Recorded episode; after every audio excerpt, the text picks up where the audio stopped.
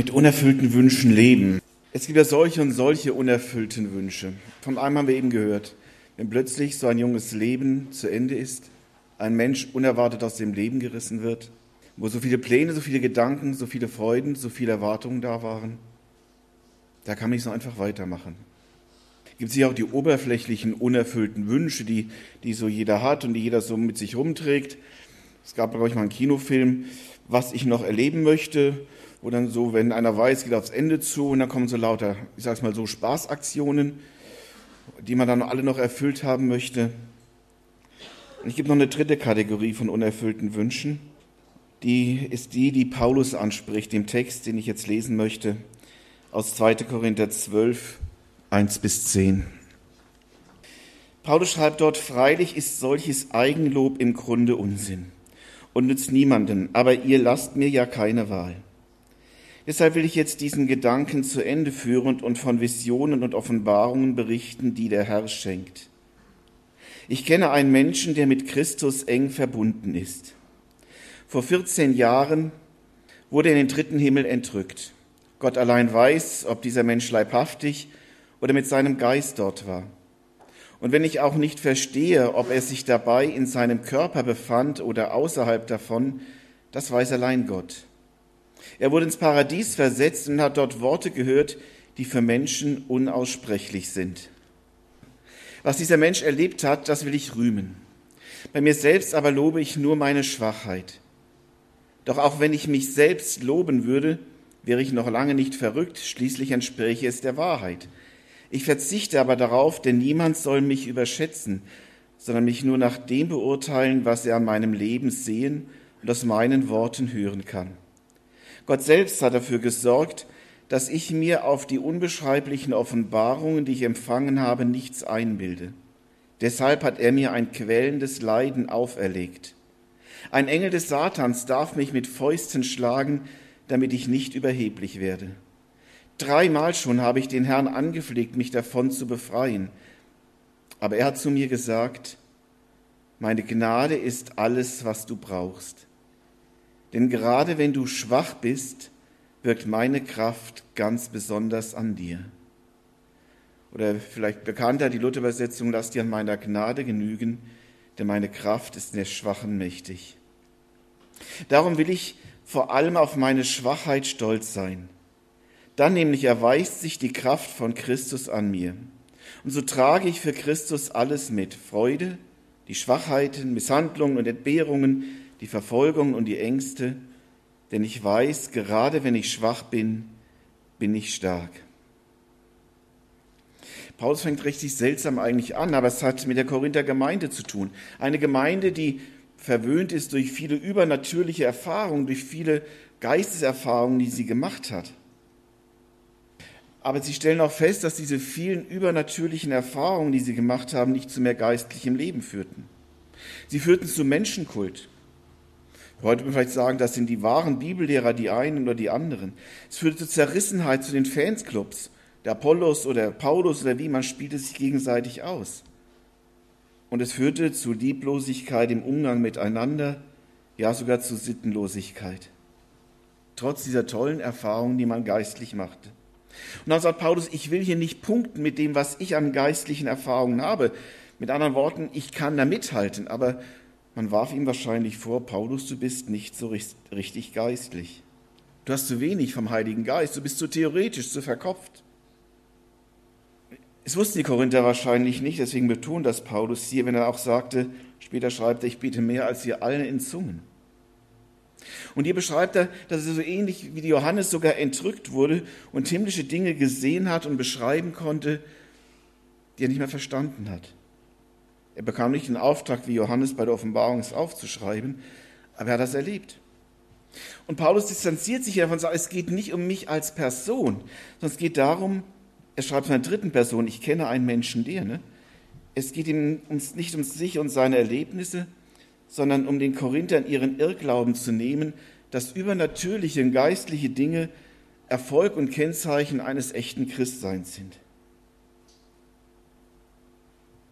Warum Paulus diesen Trumpf eben nicht ganz sieht, kommt hängt auch wahrscheinlich damit zusammen, wie Paulus sein Leiden erlebt wenn er sagt, ich weiß mich von einem Engel Satans gequält.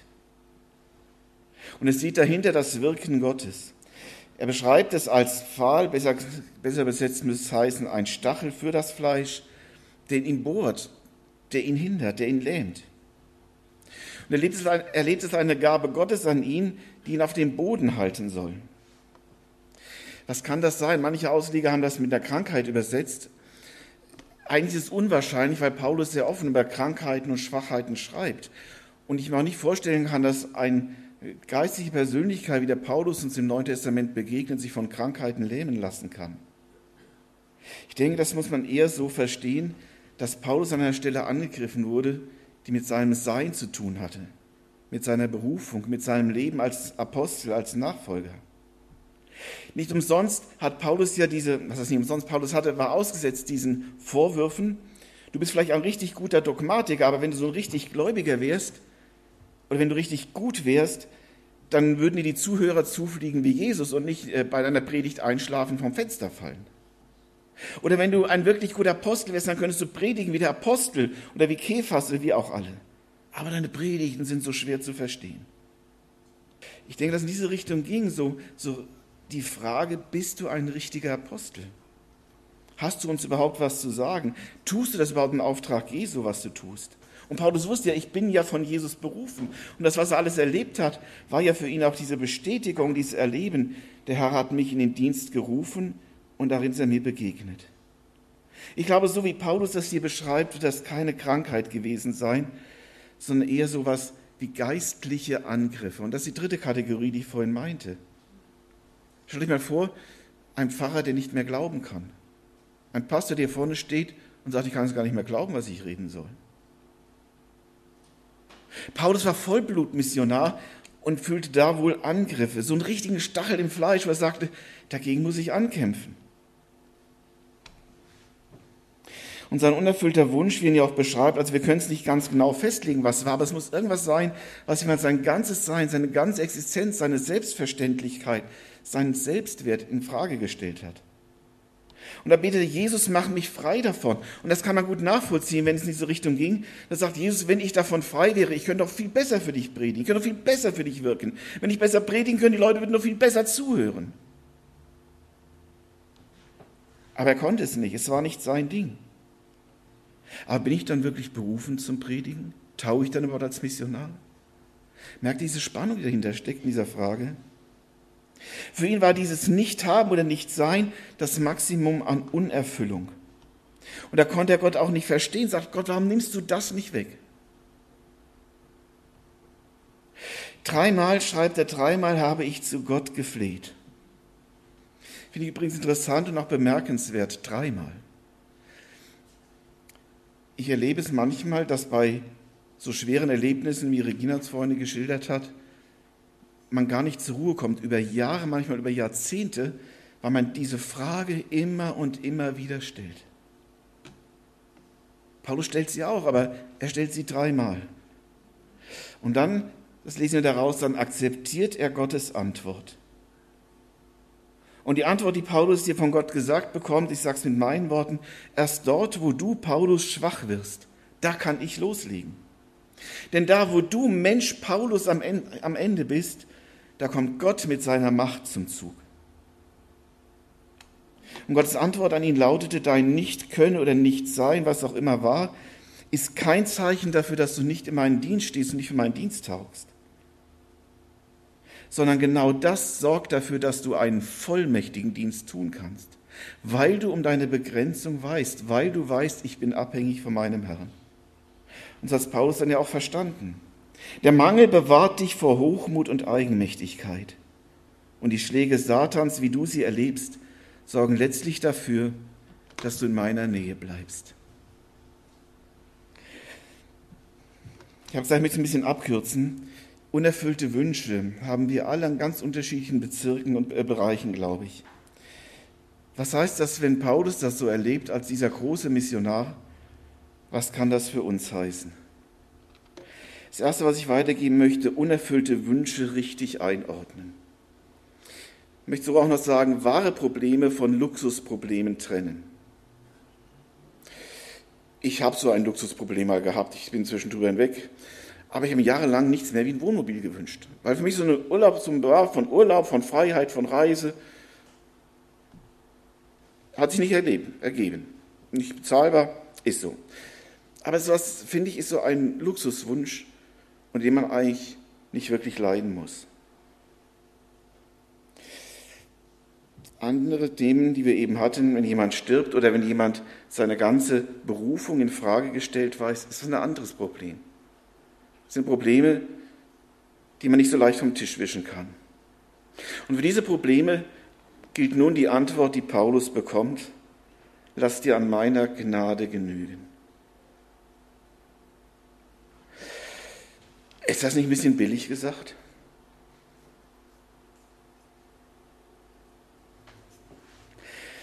Ich glaube, dass wir manchmal die Gnade wirklich zu billig empfinden. Wir sind es gewöhnt, wir haben was falsch gemacht, wir bitten um Vergebung, Begnadigung. Das heißt aber, begnadigt zu sein von Gott. Das heißt, ich bin mit meinem Schöpfer wieder im Reinen. Nichts trennt mich mehr von Gott. Egal, was in dieser Welt passiert, wie diese Welt ausgeht, ich bin mit Gott im Reinen. Ich habe 100% seiner Vergebung. Alles. Ich darf aus seiner Vergebung leben. Ich habe das Leben, das Leben, das in Ewigkeit weitergeht. Jesus ist für mich gestorben. Gott hat alles gezahlt für mich. Mein Gott zeigt mir, was ich ihm wert bin. Und alles, alles gibt er mir. Lass dir an dem genügen, was ich für dich getan habe. Und ich glaube, dass das in all unseren, auch wenn die Probleme richtig groß sind, der kleine gemeinsame Nenner ist, an dem man sich wieder fangen kann. In dem Psalm heißt es einmal, wer Dank opfert, der preiset mich und das ist der Weg, dass ich ihm zeige mein Heil. Wer Dank opfert. Dann, wenn solche Situationen ist, und ich glaube, das war das, fand es interessant, eben wie Regina das sagte, das geht in diese Richtung. Und sie sagt, aber ich glaube, dass Gott keine Fehler macht. Ist so ein Dankopfer. Das kommt jetzt nicht locker raus. Das muss erbeten, erkämpft werden. Aber das ist diesen Punkt der Begnadigung zu finden. Ich weiß, dass das, was Gott für mich getan hat, größer ist als alles, was mir geschehen kann. Und darum das Zweite, dass ich unerfüllten Wünschen Gottes Gabe gegenüberstelle. Mir bewusst mache, es gibt nichts Größeres, was Gott mir geben kann, als es der Schöpfer der Welt mir sagt, was ich ihm wert bin. Und dass der Schöpfer der Welt sein Leben für mich lässt, damit ich leben kann. Und dass der Schöpfer der Welt mir verspricht, mich durchzutragen. Nicht vor allem zu bewahren, aber durchzutragen auch durch dieses Leben.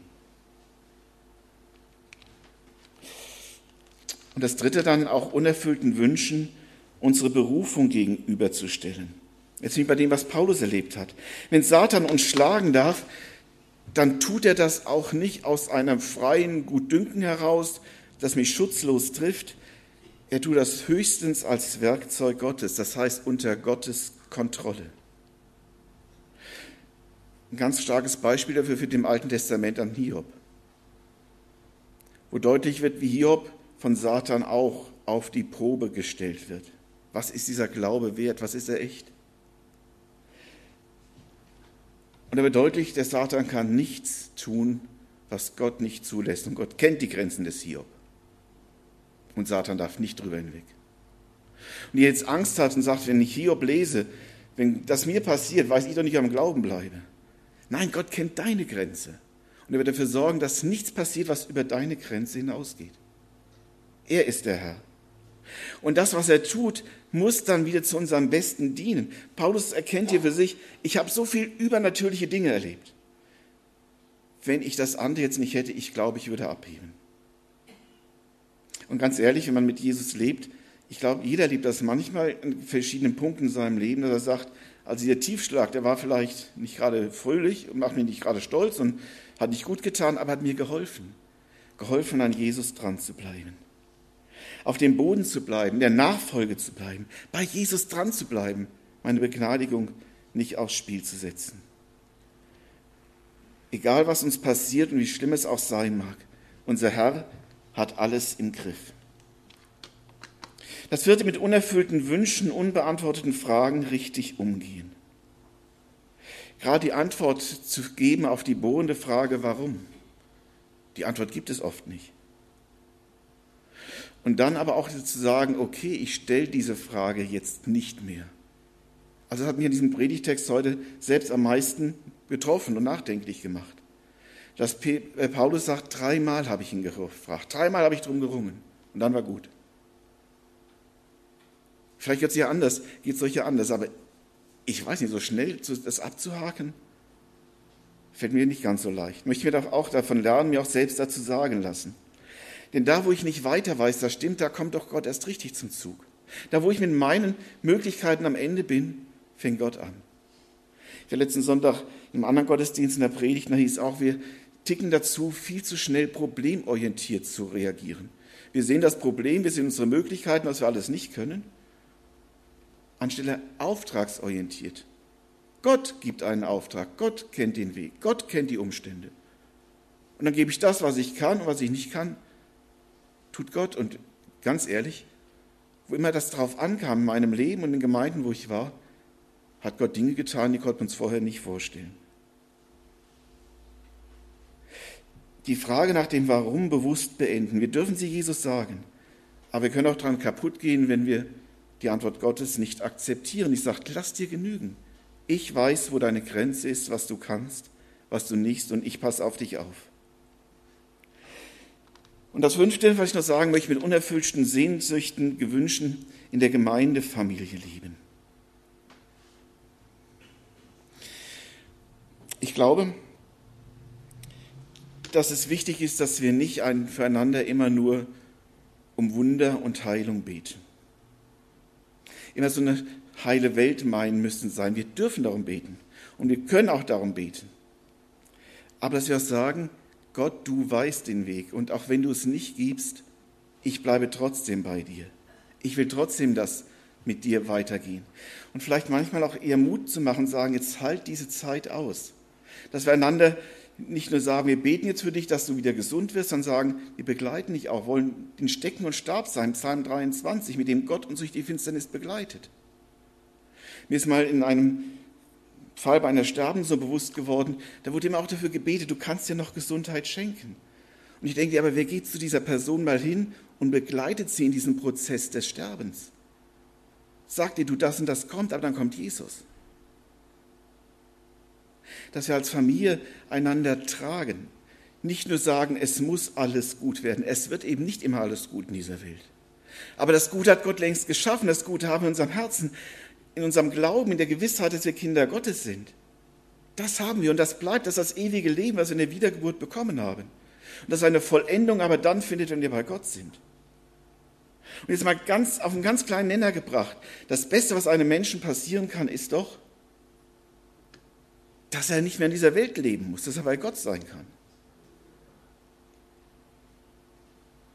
Und ich wünsche mir, dass wir das auch im Blick haben. Natürlich füreinander beten, natürlich füreinander eintreten. Wir dürfen füreinander beten. Aber auch sagen, du, wenn Gott das nicht schenkt, wir begleiten dich trotzdem auf diesem Weg, wollen miteinander als Gemeinde dafür da sein, auch deine unerfüllten Wünsche, deine Trauer, deinen Verlust mittragen. Mit unerfüllten Wünschen leben, das müssen wir in dieser Welt, das müssen wir in unserem Leben immer wieder.